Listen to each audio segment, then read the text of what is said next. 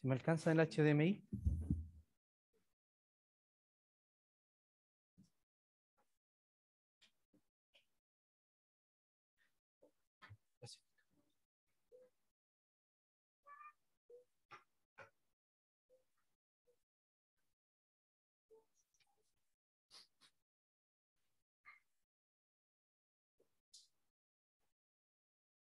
a la antigua durante esta serie voy a usar eh, diapositivas.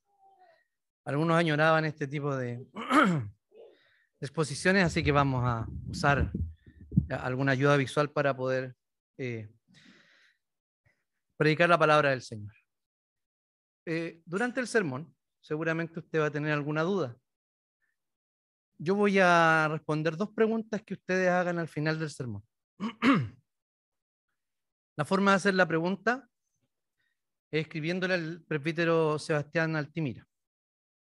Él va a discriminar cuáles son las dos preguntas que yo voy a, voy a responder o tratar de responder. El criterio es del presbítero Sebastián Altimira. Así que no se ofenda si su pregunta no aparece, pero luego me van a llegar esas preguntas y voy a poder responder. Esta serie como todos saben, año tras año, hemos venido predicando desde nuestra, diría desde, nosotros partimos un, noviembre como, como congregación eh, en el año mil, perdón, 2010. ¿Sí? 2010. Eh, no, 2009. Febrero de 2009 eh, noviembre de 2009. Noviembre, déjenme, por favor. No, noviembre, no estoy, que exacto. Noviembre de 2009. Y el siguiente noviembre, nosotros comenzamos a predicar una serie sobre familia. O sea que desde el 2010, año tras año, hemos predicado una serie de familia. Y me preguntaba yo, eh, ¿qué voy a predicar? si esto ya lo hemos predicado por lo menos 11 veces, por lo menos 10 veces. Hemos escuchado los mismos textos bíblicos durante todo un mes. Y no solo ese mes, sino durante mucho tiempo se nos predica la palabra del Señor y es la única respuesta que podemos dar. No puedo hacer invenciones para parecer atractivo en, un, en una serie, porque lo realmente atractivo en todo esto es el Evangelio de Jesucristo. Es la palabra del Señor. Así que haciendo caso a las palabras de la Escritura, al consejo de Pablo, debemos exhortar en todo tiempo, o sea, a tiempo y fuera de tiempo. El primer sermón de esta serie está expresado con una pregunta y dice, ¿qué tiene que ver la cosmovisión con la familia? Voy a desafiarme a explicar durante 10 minutos este sermón. No se hagan ilusiones. Voy a explicar el texto bíblico en 10 minutos. Si alguien puede tomarme el tiempo, ya van a ver por qué. La palabra del Señor en Mateo 7, versículos 24 y 27 dice así. A cualquiera que me oye estas palabras y las pone en práctica, lo compararé a un hombre prudente que edificó su casa sobre la roca. Cayó la lluvia, vinieron los ríos, soplaron los vientos y azotaron aquella casa. Pero esa casa no se vino abajo, porque estaba fundada sobre la roca. Por otro lado, a cualquiera que me oye estas palabras y no las pone en práctica, lo compararé a un hombre insensato que edificó su casa sobre la arena.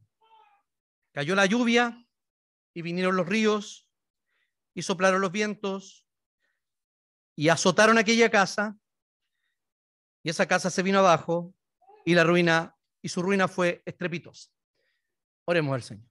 Señor, te damos gracias por la palabra leída y te rogamos, Señor, que tú nos ayudes a poder entender esta simple lección de Jesús. Oramos en sus méritos. Amén. El texto del Evangelio que acabamos de leer nos muestra a dos tipos de personas. Es una lección muy simple. El primer tipo de persona dice que es un hombre prudente y lo, lo describe de la siguiente manera, que está escuchando, o sea, que escucha las palabras de Jesús. Estaba, era parte del mismo, ese, del mismo eh, auditorio. También dice que ese hombre edificó una casa sobre la roca. Luego nos dice que la casa es azotada por la tormenta. Y esa casa permaneció en pie. Luego presenta a un segundo hombre. Y es la contraposición que habitualmente hacen lo, o hacían los maestros hebreos, de poner una cosa en contra de otra para mostrar la evidente contradicción y cuál es el camino que Dios nos pide que, tomemos. Ese hombre insensato escuchó las palabras de Jesús. O sea, era parte del mismo auditorio. Edificó su casa también, pero lo hizo sobre la arena. La casa fue azotada por la tormenta. Y la casa se vino abajo. En cuanto a la relación que tenían con Jesús, era la misma. Porque estaban escuchando, seguramente con mucho interés, las palabras de Jesucristo. También habían otros que estaban escuchando para que ver que Jesús cayera en algún pecado y acusarlo de aquello. La respuesta que tiene cada uno de ellos es que uno edifica la vida completa, su mente, su corazón, sus relaciones familiares, sobre la roca. Y el otro lo hace sobre la arena. Claramente está diciendo que hay un fundamento sólido y un fundamento que no es sólido. Nosotros tuvimos la experiencia de ver videos cómo las casas eran llevadas por el mar, tristemente, durante el año 2010 en el sur de Chile, en la zona central de Chile. El resultado es distinto y tiene relación con la respuesta que ellos dieron, con su metodología de construcción, si era sobre la roca o era sobre la arena. Ahí está el problema. El problema está en que el uno hizo bien las cosas y buscó un fundamento sólido para construir. Nos parece de perogrullo, ¿no? ¿Quién invertiría toda la fortuna que tiene para una casa en eh, eh, ponerla en un lugar que no va a sostener esa casa. Estoy mirando al CEO. Está construyendo una casa. La tormenta que viene para ambas es exactamente la misma, como dije. ¿Y qué dice Jesús? A cualquiera que me oye y las pone en práctica, lo voy a comparar a un hombre sabio. A cualquiera que me oye estas palabras y no las pone en práctica, lo voy a poner, lo voy a comparar con un hombre necio que no las pone en práctica.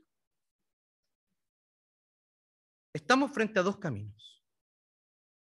Hemos escuchado durante yo, desde los tres años de vida, las palabras de Jesús. ¿Cuántos años? Díganlo, no importa que suene un murmullo. ¿Desde cuánto, desde qué año usted está escuchando las palabras de Jesús? 34, desde que eran guaguas, 27. La pregunta es, Hemos estado escuchando permanentemente las palabras de Jesús. Y estamos en uno de estos dos grupos. Los que han edificado sobre la roca, los que han edificado sobre la arena.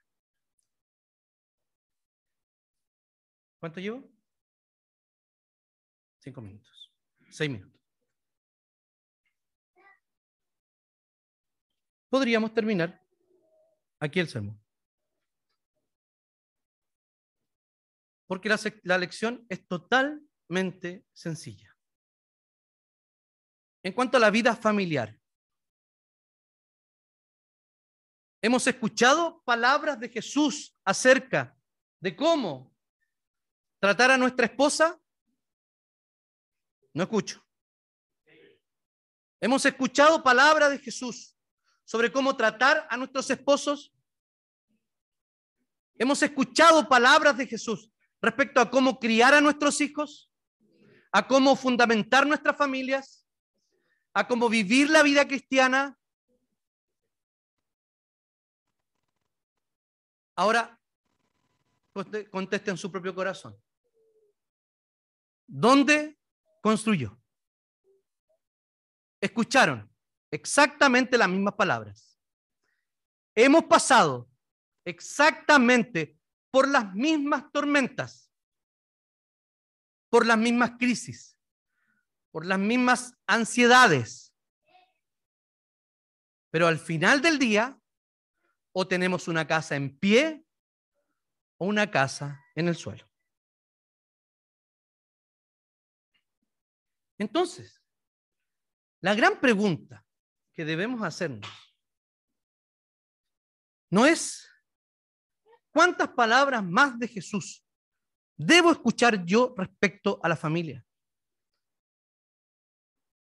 sino que muy por el contrario, la pregunta es, ¿por qué si tantas veces he escuchado las palabras de Jesús, no solo respecto de la familia, sino la relación con el pecado y la tentación, la relación dentro de la iglesia, la vida en comunidad, el lugar de los niños dentro de la iglesia, la vida moral, etcétera. ¿Cómo hacer nuestro trabajo? La pregunta es, ¿por qué después de la crisis mi casa termina en el suelo? ¿O por qué después de la crisis mi casa permanece en pie?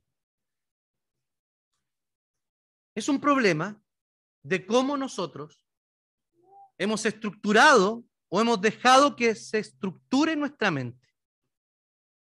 Vamos a usar una palabra que se llama cosmovisión. Esto podría parecer un poquitito como una clase de historia, de filosofía, pero ya van a saber por qué necesitamos entender esto. El pastor Michael Gohin, junto a su amigo Craig Bartolomeu, en su libro Introducción a la Cosmovisión Cristiana, dice lo siguiente. A la pregunta, ¿qué es una cosmovisión? Una cosmovisión, hemos escuchado mucho, ¿cierto?, acerca de cosmovisión este último tiempo, de cómo la gente observa el mundo. Hemos hablado, por ejemplo, de las cosmovisiones indígenas, de las que se ha hablado mucho o ha aparecido mucho en la, en la opinión pública este término. Bueno, esta es una cosmovisión. Una cosmovisión es una visión de vida que es tanto abarcadora y cohesionada. Su objetivo es expresar el significado más profundo del mundo, responder a las cuestiones fundamentales de la vida. Ninguno de nosotros está desprovisto Ninguno de nosotros está desprovisto de una cosmovisión. Nadie. ¿Por qué razón? Leamos. Porque ¿alguien sabe el significado del mundo aquí? Lo sabemos. Y si le preguntamos a alguien en la calle si sabe el significado del mundo y le damos un ratito para pensar, es altamente probable que esa persona nos diga cuál es el significado más profundo del mundo. Y también que tenga por lo menos un esbozo, un chispazo, un resplandor de las respuestas a las cuestiones fundamentales de la vida. ¿Qué es lo bueno? ¿Qué es lo malo? Las personas no son amorales. ¿Qué es lo que me conviene y qué es lo que no me conviene? ¿Por qué invierto mi dinero de esta manera? ¿Por qué quiero vivir en el lugar que quiero vivir? ¿Por qué anhelo ciertas cosas? ¿Por qué elijo esta profesión y no esta otra? Porque todo obedece a la cosmovisión que tenemos. O sea, la visión del cosmos, cómo yo miro el mundo. Los que sabemos de miopía, yo veo una mancha gigante aquí, como una cámara desenfocada. Me pongo estos lentes y logro distinguir, algunos sigo viendo manchas, pero logro distinguir sus rostros. Esto es lo que hace una conmovisión. Me permite ver el mundo. Cuando yo yo desde el quinto básico que uso lente hubo un tiempo que no quise usar y no usé. Y cuando compré esos primeros lentes después de un largo periodo de tiempo, era impresionante porque yo pensé que nadie veía el letrero en las micro. Y era yo el que no las veía. Yo podía ver la micro ahora de lejos. Porque antes había letreros con recorrido, micro amarilla, etc. Tiempos lindos de Santiago. Entonces, cuando me puse esos lentes, pude ver cómo era el mundo en realidad, distinguir bien los colores. Esa es la conmovisión. Es como yo me acerco y vivo la vida. Ah, esa puse una foto, no sé si se distingue bien, pero una foto donde el autor de ese libro, el pastor Michael Gohin, vino una vez, estuvo en Chile, predicó en nuestra iglesia, comimos en la casa de los papás de la Cami. Fue un momento muy lindo y un hombre que bendijo mucho nuestra congregación con la predicación que eh, dio ese día ya en, en ex eh, Balmacea 621. Hay otro autor que es un catedrático que habla acerca de cultura. ¿Y qué entendemos por cultura? Nuestra, nuestra serie se llama Familia Cristiana y Cultura Secular. ¿Qué entendemos por cultura? Para nuestro propósito podemos entender cultura como lo siguiente. La esencia de la cultura se encuentra en los corazones y en las mentes de los individuos, en lo que generalmente llamamos valores. Los valores son, en pocas palabras, preferencias morales, inclinaciones hacia lo que es bueno, justo y cierto, o una decisión consciente a ello. La cultura se manifiesta en las formas en que estos valores guían las decisiones concretas que los individuos tomamos sobre nuestra forma de vivir. Es decir, cómo pasamos el tiempo, cómo trabajamos, cómo jugamos, con quién nos casamos y cómo y por qué, cómo criamos a nuestros hijos, a quién o a qué adoramos, etc. Según este punto de vista, la cultura está formada por la acumulación de valores que sostienen la mayoría de las personas y las decisiones que ellas toman basándose en estos valores. Yo me atrevería a decir, él, él intenta eh, eh, mezclar o eh, sintetizar la cosmovisión con este concepto de cultura.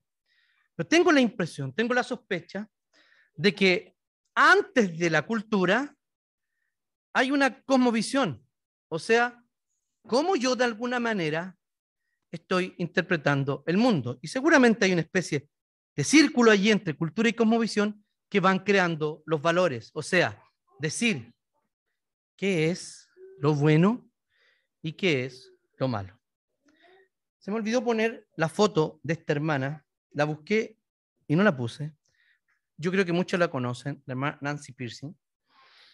ella habla de cosmovisión en una forma mucho más práctica. En su libro Verdad Total, ella muestra una triada con una serie de preguntas para evaluar las cosmovisiones. O sea, voy a, hacer, voy a detenerme aquí un poquitito.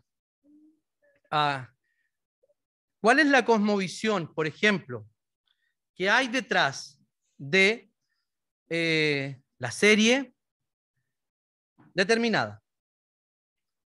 Por ejemplo, Sex Education. ¿Cuál es la, cuál es la cosmovisión? La cosmovisión es que el mundo funciona de determinada manera, ¿cierto? Que el mundo está como lo vemos y que es, somos una especie de tabla en blanco, de hoja en blanco, respecto de las decisiones de identidad sexual a las cuales podemos acceder y decidir. Es una especie de, siempre es así, un patio de comidas sobre qué es lo que quiero ser. Y ojo, que incluso en esa cosmovisión, el patio de comidas, no tienes que elegir siempre exactamente lo mismo. Porque un día puede ser China, otro día puede ser comida italiana, comida chatarra, no tienes por qué identificarte única y exclusivamente con esa comida. Presenta una visión detrás. ¿Se ha fijado en esto? Cuando uno dice, oh, ¿cómo era esto? Estábamos viendo una película, una serie, sobre, sobre un, un abogado negro que se defiende en el, él mismo en un juicio. Y cuando empezamos a verla, nosotros decíamos, oh, como, es, como son en los gringos. Oh, como son los gringos.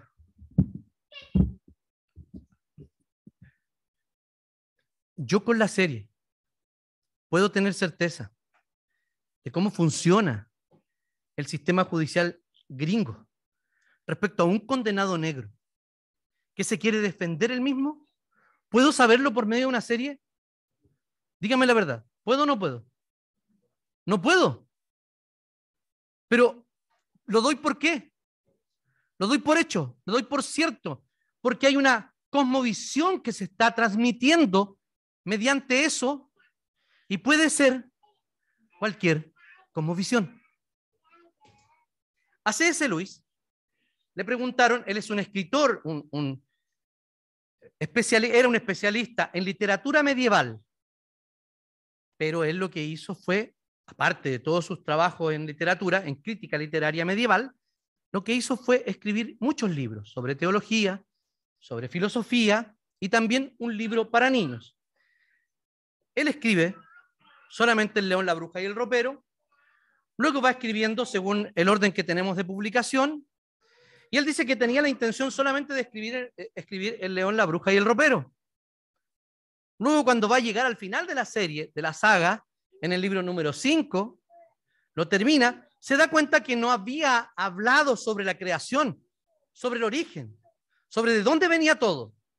Y escribe el sobrino del mago y después escribe la batalla final. O sea, hay un, varios orden para, órdenes para leerlo, aquellos que les interesa. Hay un orden cronológico de la historia y un orden de publicación. Y le preguntaron que si él quería transmitir el Evangelio mediante estos libros. Y la palabra que Luis usa, no sé si está bien traducida, pero Luis usa la palabra, el Evangelio se coló en mi historia. Y tenemos absolutamente claro que es evangélica o no. ¿Qué hay? Hay un mundo que está dominado por qué? Por el mal. Donde ya no hay más verano, donde no hay más Navidad. ¿Y quién viene a salvar a este mundo? Un león. Pero este león había una norma, que alguien debía sacrificarse. Y todos decimos, debió haber sido Edmund. Siempre. Sin embargo, el león, Aslan, viene y muere en el lugar de Edmund. Y cuando todos creían que el león había muerto, el león resucitó. Esa es la parte inicial de la historia. Son siete libros que usted puede leer y creo que cuatro películas que puede ver. Yo le recomiendo que lea los libros primero. Entonces, eh, la hermana Nancy Piercy nos dice lo siguiente, que podemos concebir o analizar una cosmovisión de estas tres formas. Preguntándole a la cosmovisión, ¿cómo comenzó todo? ¿De dónde vino? La caída. ¿Qué se torció? ¿Cuál es la causa del mal en el mundo? Y la redención. ¿Qué se puede hacer al respecto? ¿Cómo se puede arreglar el mundo? Dice y aplicando este sencillo esquema podemos identificar cosmovisiones no bíblicas y analizar sus fallos. Solo una ilustración.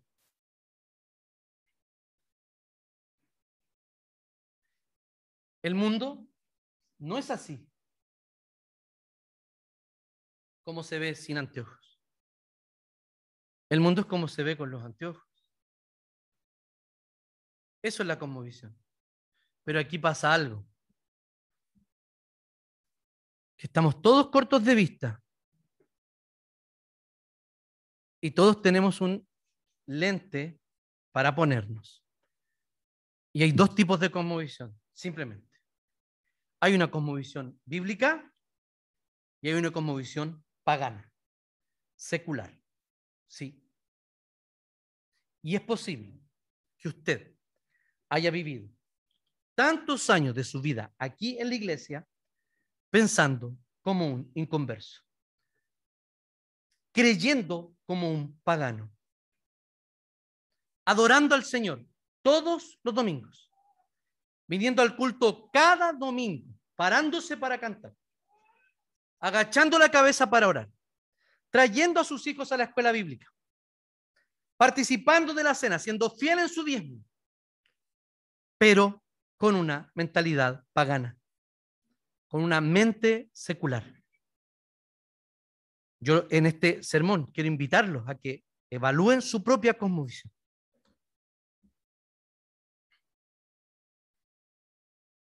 Para esto tenemos que explicar cuál es la cosmovisión bíblica, cómo la Biblia interpreta todo este mundo. Y la Biblia lo interpreta como una historia. Nos cuenta la gran historia de Dios. Es cortito. Tuve una reunión con, con uno de los intermedios en la semana y le mostré parte de esta presentación y él me dijo, ya cortita la historia. Porque dice, desde el Edén hasta la nueva creación. Pero es perfectamente posible, porque todo tuvo un comienzo. El Señor creó todo perfecto. El Señor hizo todo bueno. El Señor organizó, planificó, diseñó y trajo a existencia a partir de la nada un mundo perfecto. Un hombre y una mujer con una naturaleza capaz de vivir eternamente, de relacionarse con su cuerpo, con el ambiente, y de vivir en armonía con el ambiente, con Dios, entre ellos mismos e interiormente ellos. Esa es la creación perfecta de Dios. Cuando el Señor terminó, dijo, y vio Dios que todo lo que había hecho, vio todo lo que había hecho, y todo ello era bueno en gran manera. No había nada imperfecto en la creación. Las mentes y el corazón de Adán y Eva eran perfectos, sus cuerpos eran perfectos. Los ciclos de la vida eran totalmente perfectos. Tenía un potencial enorme para desarrollarse en una cultura justa que adoraba a Dios. Sin embargo, en dos capítulos, no necesariamente en dos días o no sabemos cuánto pasó, vino la caída. O sea, el ser humano pecó.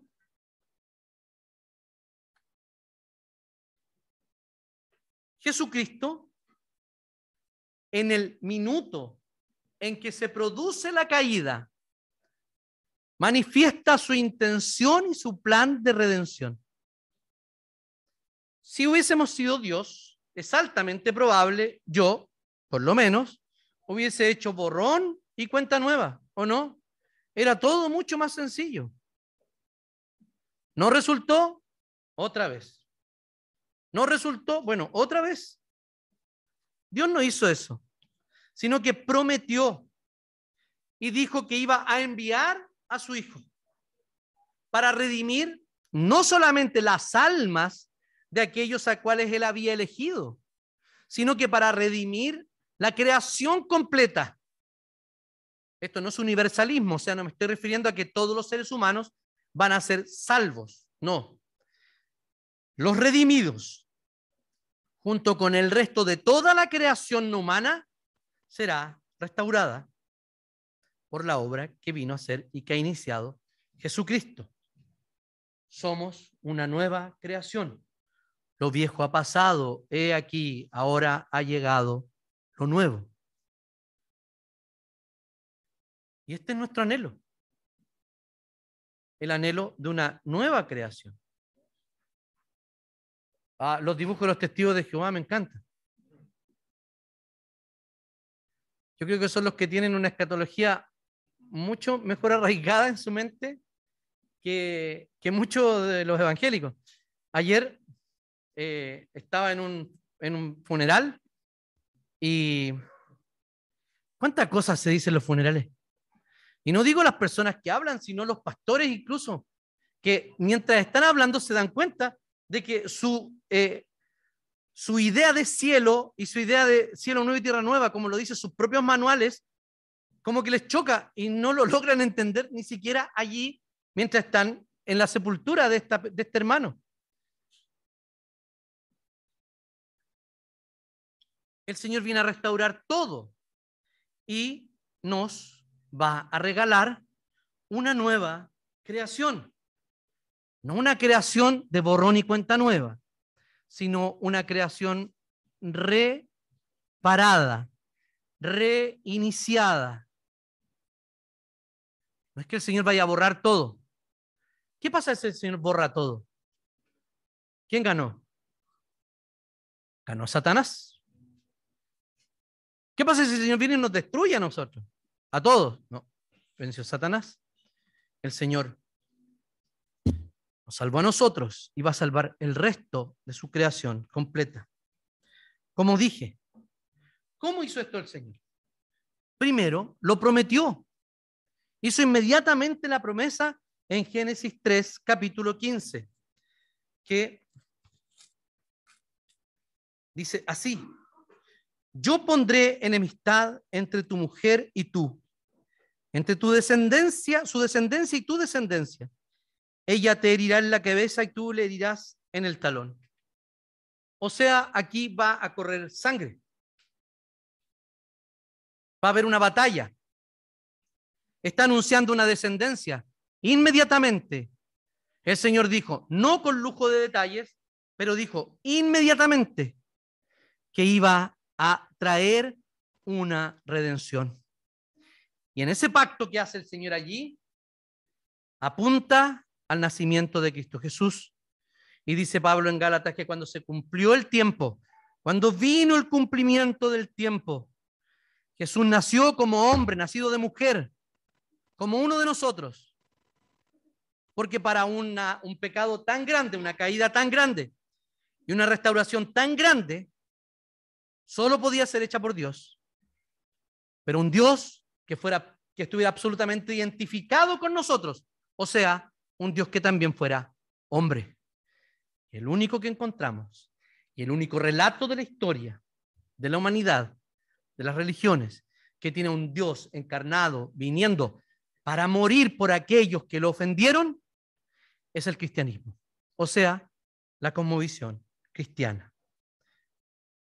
¿Cómo lo va a hacer el Señor? ¿Cómo sigue haciéndolo? Él comienza a elegir familias. Primero, ahí puse una, imagen de, de Abraham. Pero lo primero que hace es comenzar a elegir familias.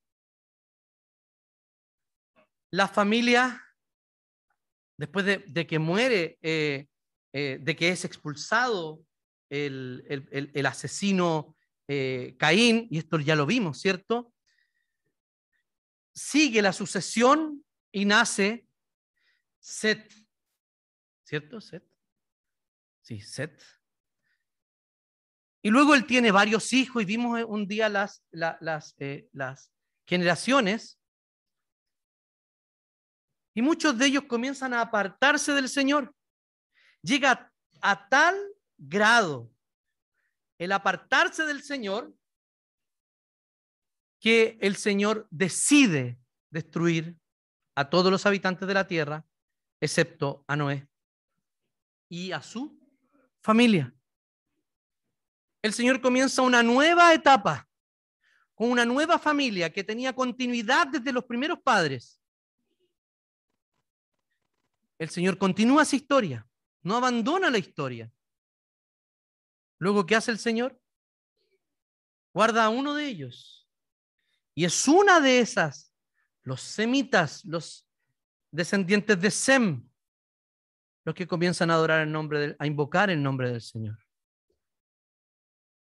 Y la religión monoteísta, inicial y original de la creencia en un Dios vivo y verdadero, se se conserva en esa descendencia. El Señor le dio muchas oportunidades a Israel. Israel falló, Israel pecó, le quitó todo lo que tenía, le quitó la tierra, le quitó la descendencia, le quitó el templo, le quitó el reino y los mandó a Babilonia. Pero de allá lejos el Señor los llamó y reconstruyeron el templo, reconstruyeron las murallas, el Señor seguía fiel a esa historia, seguía participando y haciendo participar a su pueblo de esa historia, hasta que llegó el momento en que llega Jesucristo. ¿Para qué? Para morir por nuestros pecados, para arreglar lo que estaba malo. Para eso vino el Señor. JRZJ87. Hay que moverlo inmediatamente. Hyundai Accent. ¿No es de nadie aquí? Sí, hay que moverlo. Se lo está llevando la grúa. Eh,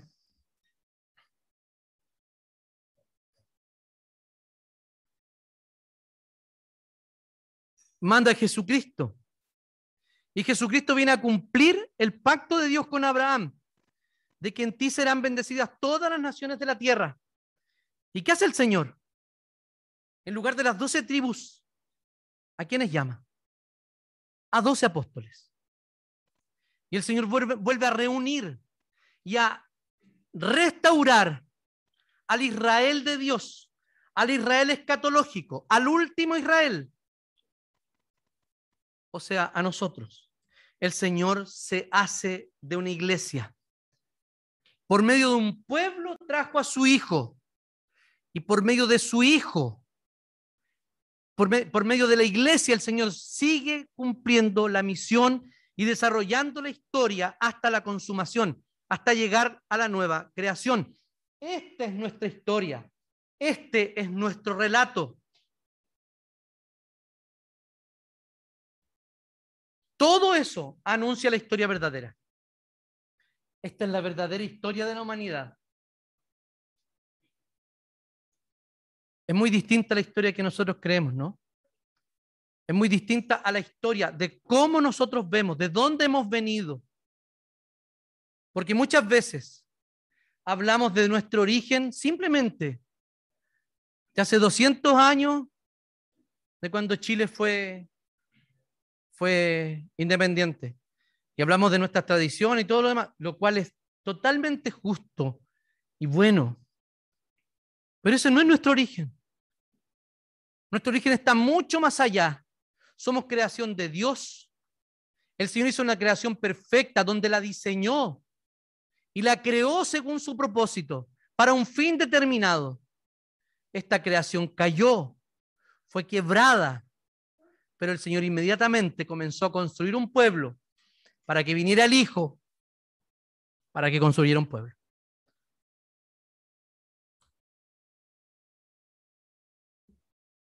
Vi dice el Apocalipsis, un cielo nuevo y una tierra nueva. Porque el primer cielo y la primera tierra habían dejado de existir. El mar tampoco existía ya. Vi también la ciudad santa, la nueva Jerusalén, que descendía del cielo de Dios, ataviada como una novia, que se adorna para su esposo. Entonces oí que desde el trono salía una voz potente, la cual decía, he aquí, perdón, aquí está el tabernáculo de Dios con los hombres. Él vivirá con ellos y ellos serán su pueblo. Y Dios mismo estará con ellos y él, y él será su Dios. Dios enjugará las lágrimas de los ojos de ellos y ya no habrá muerte, ni más llanto, ni lamento, ni dolor, porque las primeras cosas habrán dejado de existir. Una cosmovisión es una visión de la vida que es tanto abarcadora como cohesionada y su objetivo es expresar el significado más profundo del mundo y responder las cuestiones más fundamentales de la vida. Estamos en ese tiempo, en el ya, pero todavía no. Pero ese ya, pero todavía no. La pregunta es, ¿estamos realmente interpretando la historia, interpretando lo que pasa a nuestro alrededor, interpretando y concibiendo nuestras propias relaciones familiares, la relación con nuestros hijos a partir de este esquema? Lo voy a explicar de otra forma. Hay un error fatal. Este ejemplo lo di ayer con la mujer y lo voy a repetir. No sé si ahora, después. Volvamos, ¿cierto? Creación, caída, redención. Y paralelo a esto hay otras cosmovisiones, ¿o no? Otras concepciones de mundo. Gente que concibe en el mundo de otra manera. Pero ojo, todas las cosmovisiones quieren un mismo fin. Que lo que es así ahora, entienden que no debe ser así y quieren llevarlo a, lo, a como debe ser. El punto es, si le preguntamos a esas cosmovisiones, ¿cómo debe ser el mundo? Todos ellos tienen una, una eh, respuesta distinta. El nazismo quería un mundo ario, de raza pura y un reino que durara más de mil años. El comunismo quería que llegáramos a qué? A la, eh, a la, a la, a la dictadura del proletariado, al no Estado. Había que pasar por todo un, movimiento estatista para luego ser todos unos. No solo la historia, sino también George Orwell, de manera muy nítida en su historia, La, granja de los animales, logra mostrar cómo se deshizo ese, ese, cielo nuevo esa tierra nueva.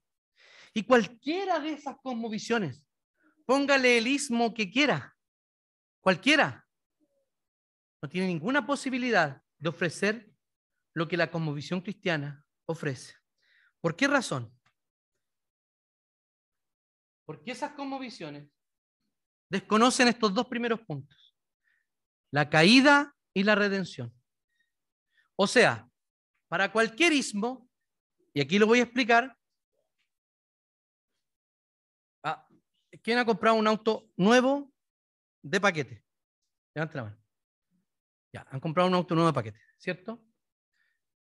Eh, no les voy a decir que salieron y perdieron el 10% de su inversión. No, no va para allá la cosa. Lo que les voy a decir es lo siguiente.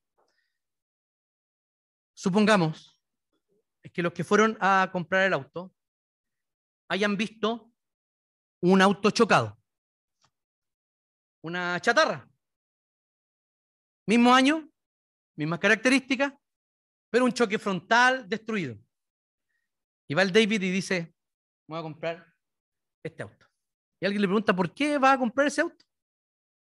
Y el David les dice, bueno, porque así son los autos. ¿Qué quiere que le haga? Así son los autos y de aquí voy a partir. Es totalmente absurdo eso, ¿no? Porque quien quiere comprar un auto nuevo sabe que ese auto nuevo Peyó, ¿cierto? Peyó, trabajó eh, en una, con un diseñador y con, con ingenieros que diseñaron, crearon para un propósito determinado, familiar, citicar, individual, lo que sea, ese auto. Y ese auto tiene una forma y un propósito determinado. Pero ese auto que, iba, que compró el David en esta historia estaba chocado. Pero David fue a comprar el auto chocado desconociendo que ese auto nunca tuvo un tiempo mejor, que ese auto no tenía un diseño, que ese auto no tenía un propósito determinado. Entonces él, con sus propias fuerzas, va a intentar rediseñar ese auto, llevarlo y darle un nuevo propósito, un nuevo uso. Díganme la verdad. ¿Cómo le va a ir? Sin mecánico, sin nada, con las habilidades que el David tiene. Fernanda, tú eres la mejor que puede responder a eso. ¿Cómo le iría con ese proyecto? Más o menos. Más o menos. ¿Por qué razón? Porque David no entendió nunca que ese auto había sido diseñado por alguien y que algo le había pasado. El auto no era así. Las conmovisiones hoy día ven el mundo como está y el error fatal es normalizar la caída, como decir, este mundo caído es así como son las cosas. Y de aquí vamos a partir. Sin embargo, en nuestro corazón, todos sabemos que las cosas no deben ser así. Y cuando llegamos a esa conclusión, intentamos trabajar. El David va a reconstruir ese auto porque se dio cuenta de que ese auto no debe ser así. ¿Por qué? Porque él simplemente se sube al auto y ni siquiera se puede subir porque está totalmente chocado por el lado del, conductor. Y se comienza a dar cuenta de que no puede usar el auto, de que el auto no anda, de que su esposa se enojó porque compró ese auto, etcétera. Los ejemplos nunca llenan toda la realidad, pero estoy tratando de explicarlo de alguna manera. En la Torre de Babel, allí fue el clímax de la maldad. El Señor confundió sus lenguas, los dividió y todos quisieron hacerse un nombre. Y ahí están todos arriba, todos los ismos. Pero ningún ismo sabe cuál es la nueva creación que es capaz de lograr. Solamente la cosmovisión cristiana es la que puede dar una visión abarcadora y cohesionada, cuyo objetivo es expresar el significado más profundo del mundo y responder a las cuestiones fundamentales de la vida. Si nosotros solo con eso queremos entender el significado del mundo y queremos contestar a las preguntas más vitales de nuestra vida, vamos a fallar como han fallado todas las visiones a lo largo de la historia.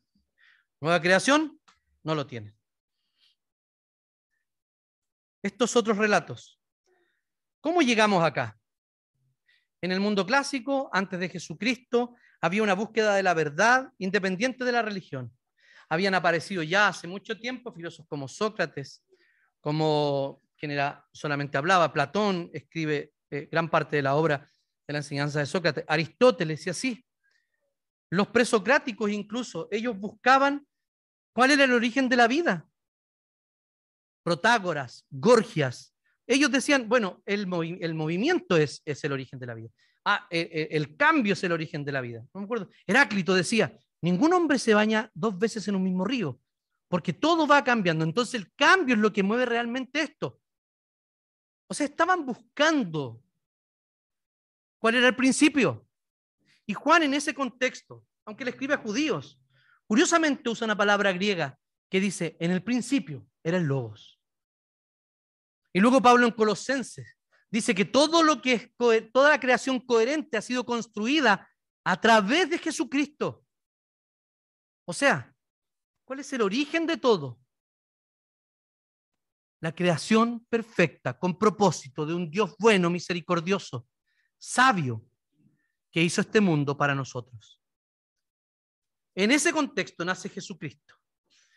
donde el judaísmo estaba presente, donde las religiones paganas seguían allí eh, eh, presentes, pero donde un movimiento filosófico, buscador de la verdad, de verdades eh, universales, estaba pensando, allí nace Jesús, a decir cosas tales como, yo soy el camino, yo soy la verdad, yo soy la vida. La iglesia, Dios entra en la historia de manera palpable y viene en rescate de su creación. En la Edad Media, Agustín y Tomás comienzan a sintetizar. Dos teólogos y filósofos también cristianos sintetizan la religión con la eh, filosofía. Eh, Agustín más con Platón y eh, perdón, Tomás más con Aristóteles. Y comienzan a llegar a desarrollar doctrinas que en el, en el tiempo antiguo no se habían desarrollado, tales como la, demostrar la, la, la existencia de Dios por medio de la razón, etcétera. Hay mucha hay mucho de esto en la Edad Media. No es una edad oscura, como todos dicen. Ahí nacieron las principales universidades, la gente comenzó a pensar, y por eso, ¿qué vino? Vino inmediatamente otra época llamada Renacimiento, que no era otra cosa, sino el renacimiento, el regreso al pensamiento clásico. Y vuelve, en la Edad Media Dios estaba en el centro, las obras de arte hablaban de Dios, los grandes intelectuales eran teólogos, sin embargo, ahora comienza a haber confianza en la razón, producto de la síntesis que habían hecho incluso los dos teólogos anteriores que yo les dije.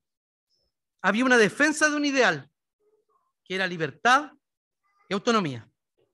El ser humano vuelve al centro, vuelve a ser la medida de todas las cosas. Luego entramos en un proceso que se llama modernidad,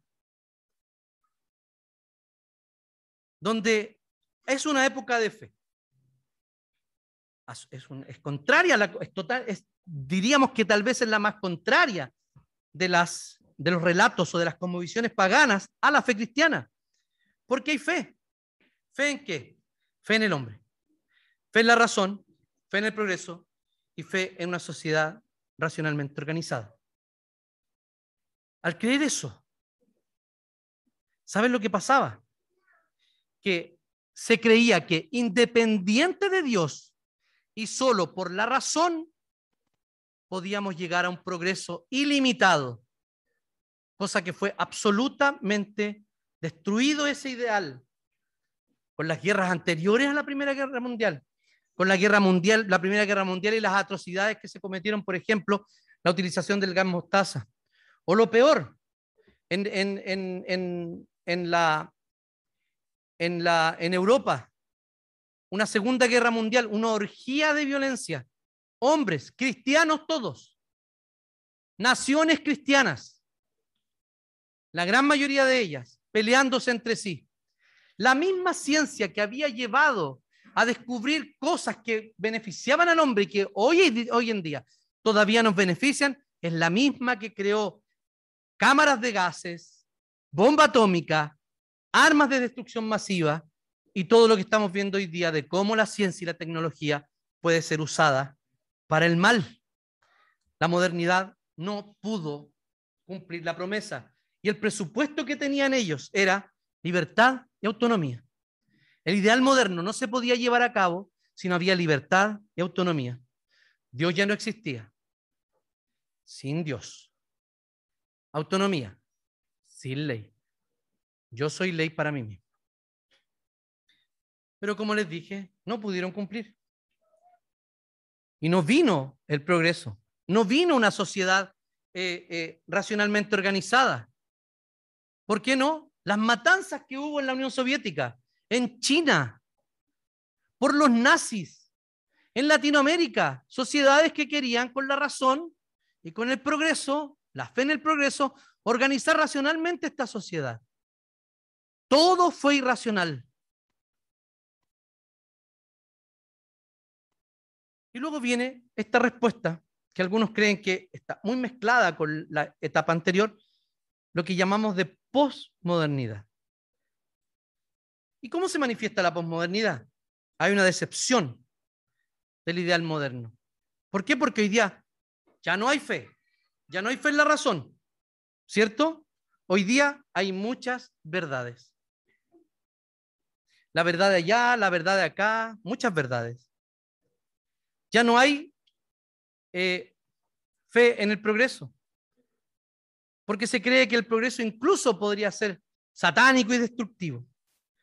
Ya no hay fe en una sociedad eh, organizada, racionalmente organizada, sino que todos vivimos en individualismo total. ¿Ustedes ven Friends?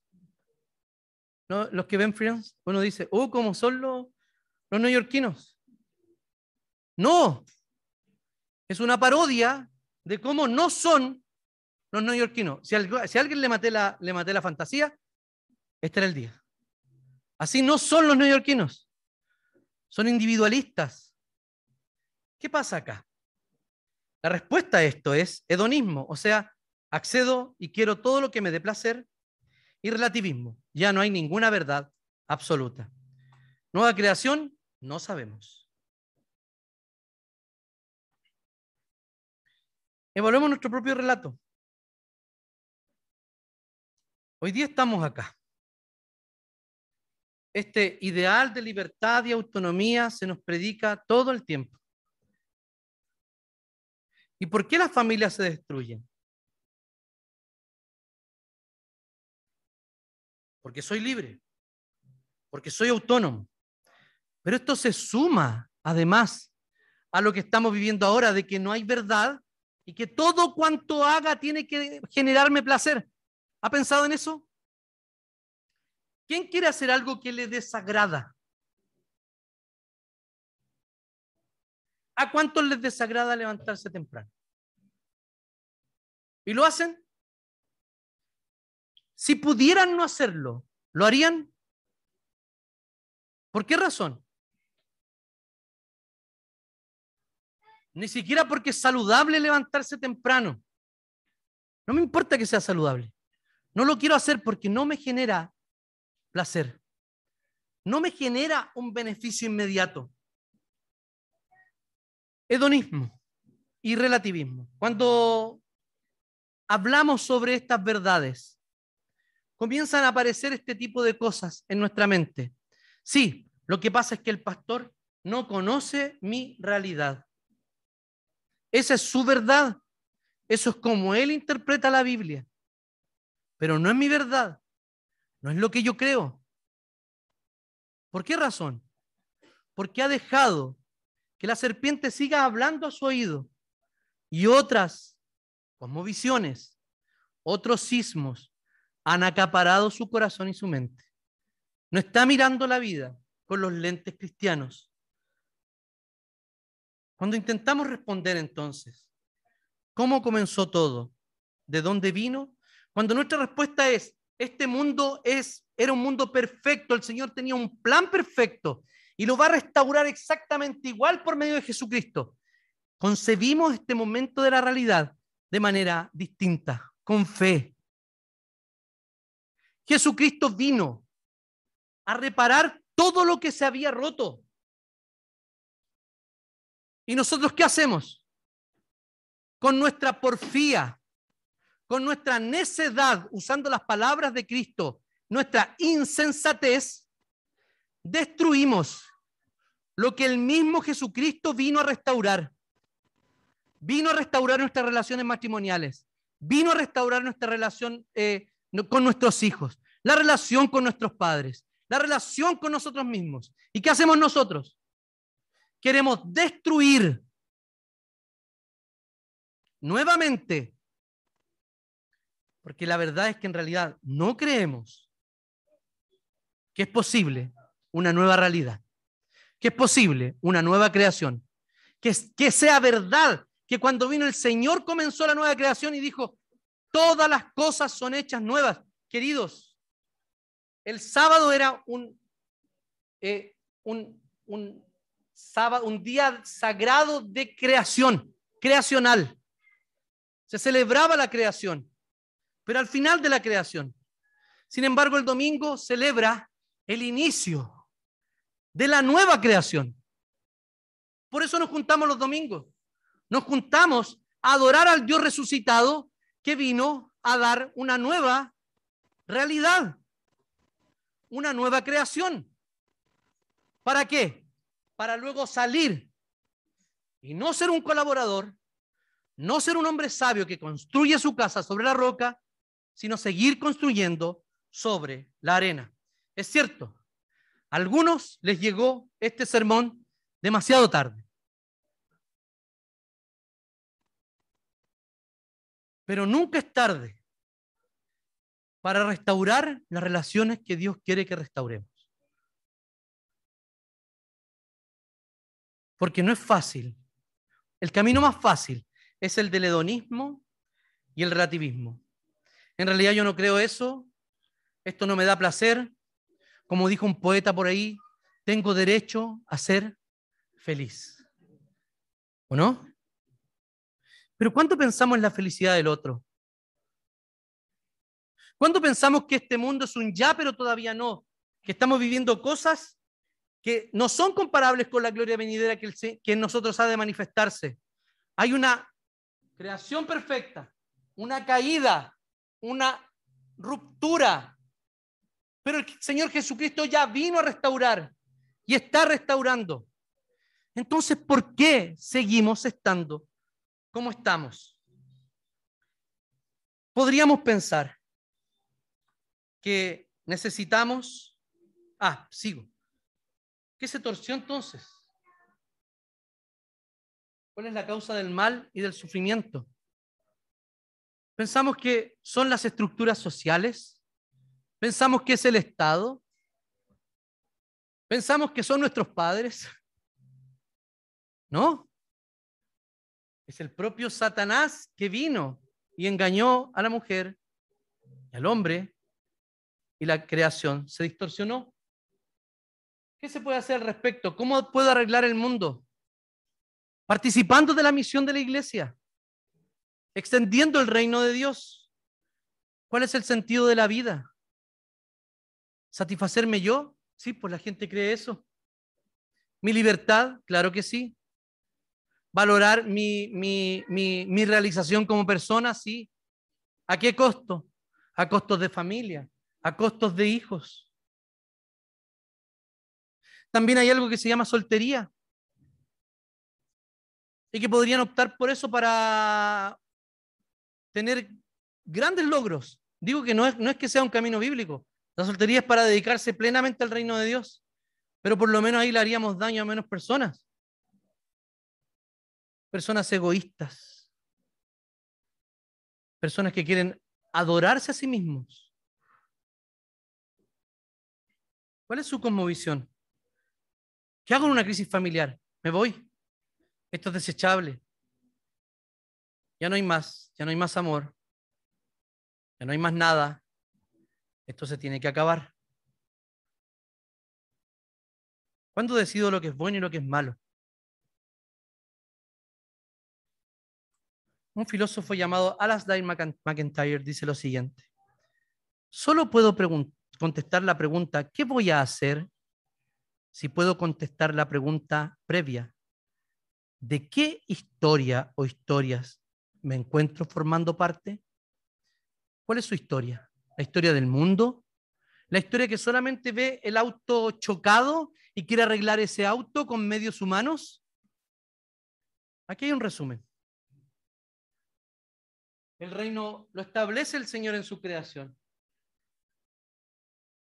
Viene la caída, pero sigue estableciéndose el reino. El reino del Señor no, no, no, no concluye.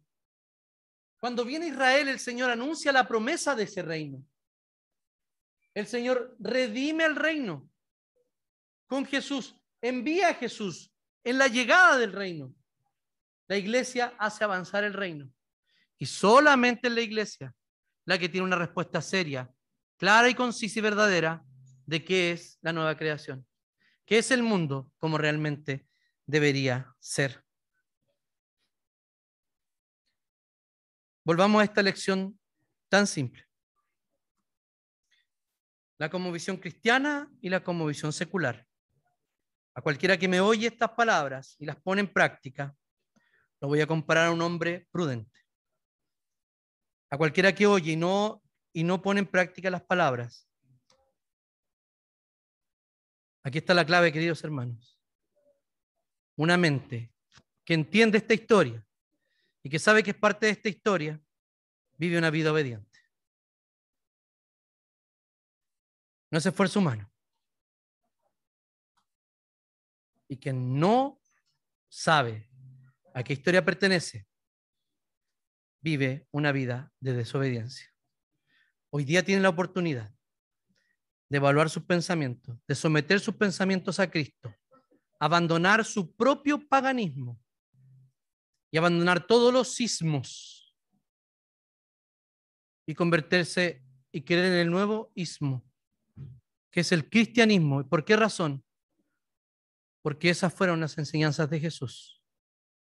El cristianismo y la conmovisión cristiana es la única salida, no, para no solo para el mundo, no para allá, acá, porque incluso puede haber mayor paganismo en nuestras mentes en nuestros corazones que incluso en los de nuestros vecinos. Los voy a invitar, queridos hermanos, a reflexionar en lo siguiente, para terminar. Alguien puede decir, necesitamos más retiros de matrimonio. ¿Es malo? No. Necesitamos una escuela bíblica dominical donde le hable a hombres, a mujeres, a jóvenes. No es malo. Nada de eso va a funcionar si usted no se convierte. Nada de eso va a ser útil si usted no entrega su corazón plenamente a Cristo el Señor. Me he tomado más tiempo del que debía y no eran diez minutos, eran mucho más que eso. Vamos a orar al Señor